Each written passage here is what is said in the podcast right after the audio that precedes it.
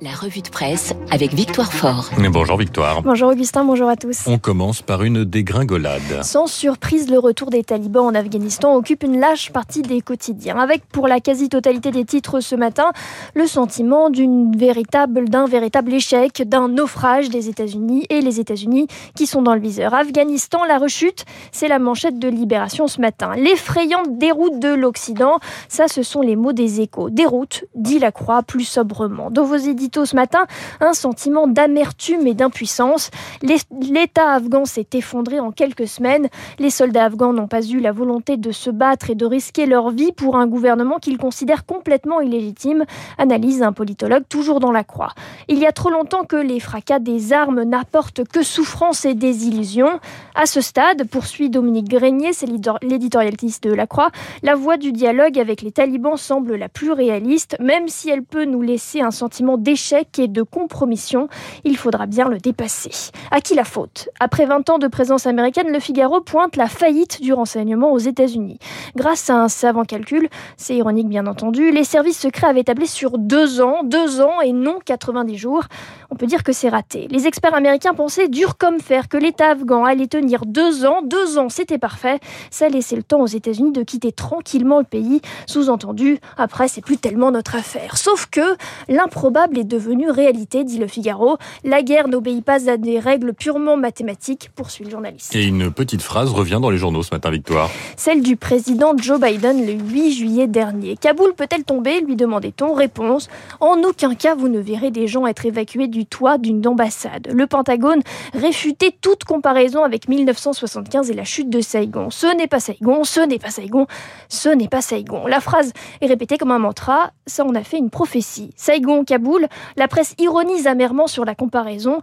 46 ans après la chute de Saigon, celle de Kaboul risque d'être aussi peu glorieuse pour Washington, écrit les échos. C'est presque le jeu des sept erreurs entre Saigon et Kaboul. Deux images sont juxtaposées, l'une en noir et blanc, l'autre en couleur. La première date du 29 avril 1975, la deuxième de ce 15 août. Et sur les deux images, un hélicoptère américain survolant une ambassade pour évacuer le personnel diplomatique. Dans le Figaro, on apprend que le Pentagone estime qu'il y a 30 000 personnes américaines ou afghanes ayant travaillé pour les États-Unis qui sont à évacuer. Ça va faire beaucoup d'hélicoptères et il en restera un très mauvais souvenir pour l'Amérique que Biden pensait éviter. L'hélicoptère va hanter le président américain, dit le point ce matin. Dans la presse, pourtant, une domination américaine. Celle des universités aux États-Unis. Publication du traditionnel classement de Shanghai des meilleures facs du monde entier.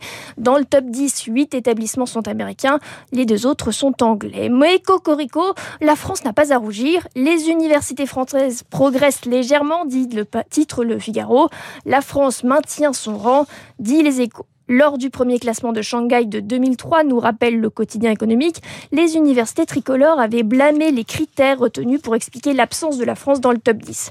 C'était un classement trop quantitatif qui ne reflétait pas la qualité de ce qui se transformait dans les amphis en France, un classement calqué sur le modèle américain dans lequel la France ne pouvait pas intrinsèquement briller. Aujourd'hui, autre ambiance, on s'y est fait finalement à ce classement et on participe volontiers à la compétition. La ministre de l'Enseignement supérieur, Frédéric Vidal, interrogée dans le Figaro, ne s'en cache pas. L'objectif, c'est la visibilité mondiale. Et bien entendu, elle veut croire que sa politique de regroupement des universités en grands pôles est la bonne. Agréger plusieurs identités sous une même étiquette pour avoir de plus de chances de gagner des points au classement de Shanghai, ça semble logique. Mais Attention à l'effet trompe-l'œil, dit les échos dans son édito.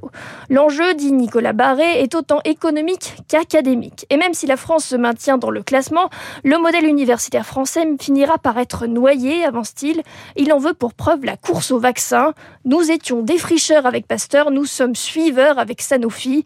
Il prône l'autonomie des universités. L'innovation ne tombe pas du ciel, c'est la combinaison entre l'agilité des startups, les moyens des grands groupes et la profondeur de la recherche académique qui fait la différence.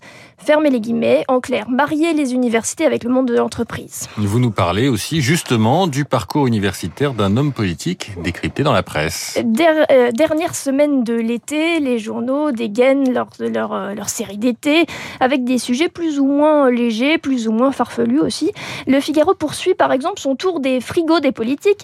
Qu'est-ce qu'ils cuisinent et qu'est-ce que ça leur évoque Aujourd'hui, c'est Aran Pomme à l'huile, spécialité de Fabien Roussel, secrétaire national du PSCF. L'opinion, lui, ouvre une toute autre série. Attention, ils ont raté normal, pas leur vie. Premier épisode consacré sans surprise à Emmanuel Macron.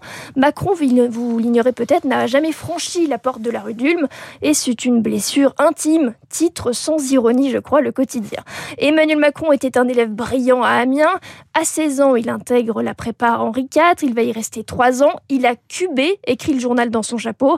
Visiblement pas besoin d'explication de texte. Pour vous, chers auditeurs, si vous n'avez pas le lexique, cubé, ça veut dire redoubler. J'en reviens à l'article qui a retrouvé un passage du livre Révolution du président, publié quelques mois avant sa candidature. On peut lire à Paris, je ne m'illustrais pas vraiment. Je dois avouer également que ces premières années parisiennes furent celles durant lesquelles je choisis de vivre et d'aimer plutôt que de me livrer à la compétition entre étudiants. Ah, un président tellement romantique qu'il délaisse quelque peu les études.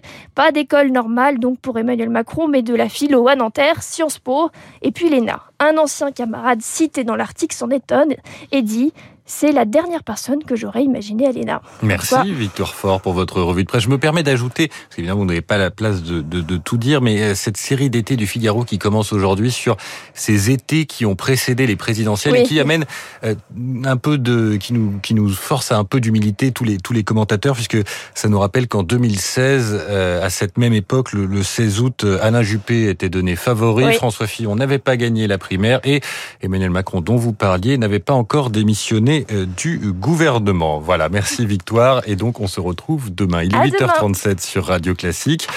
Euh, dans un instant, euh, esprit libre, mais avant, je voulais vous lire un extrait de Belle du Seigneur, puisque son auteur, l'écrivain suisse Albert Cohen, est né il y a 126 ans, c'était le 16 août 1895.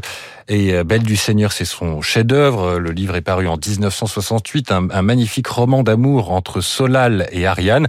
Alors c'est ce qu'on appelle euh, dans l'édition un pavé. Hein, c'est énorme, mais si ça vous rebute, eh ben, je peux vous assurer qu'il n'y a pas une ligne de trop. Et pour essayer de vous convaincre, voici le récit du coup de foudre lors d'une réception huppée entre les deux protagonistes. En ce soir du Ritz, soir de destin, elle m'est apparue noble parmi les ignobles apparus, redoutable de beauté, elle et moi, et nul autre en la cohue des réussisseurs et des avides d'importance, mais pareil d'autrefois. Nous deux, seuls, exilés, elle, seule comme moi, et comme moi triste et méprisante, et ne parlant à personne, seule amie d'elle-même, et au premier battement de ses paupières, je l'ai connue. C'était elle, l'inattendu et l'attendu, aussitôt élue en ce soir de destin, élue au premier battement de ses longs cils recourbés, elle, boucara divine, heureuse Samarcande, broderie au dessin délicat, elle, c'est vous. Les autres mettent des semaines et des mois pour arriver à aimer, et à aimer peu. Et il leur faut des entretiens, et des goûts communs, et des cristallisations. Moi, ce fut le temps d'un battement de paupières. Dites-moi fou, mais croyez-moi, un battement de ses paupières, et elle me regarda sans me voir, et ce fut la gloire, et le printemps, et le soleil, et la mer tiède, et sa transparence près du rivage, et ma jeunesse revenue, et le monde était né. 8h39 sur Radio Classique, restez avec nous dans un instant, nous sommes en direct.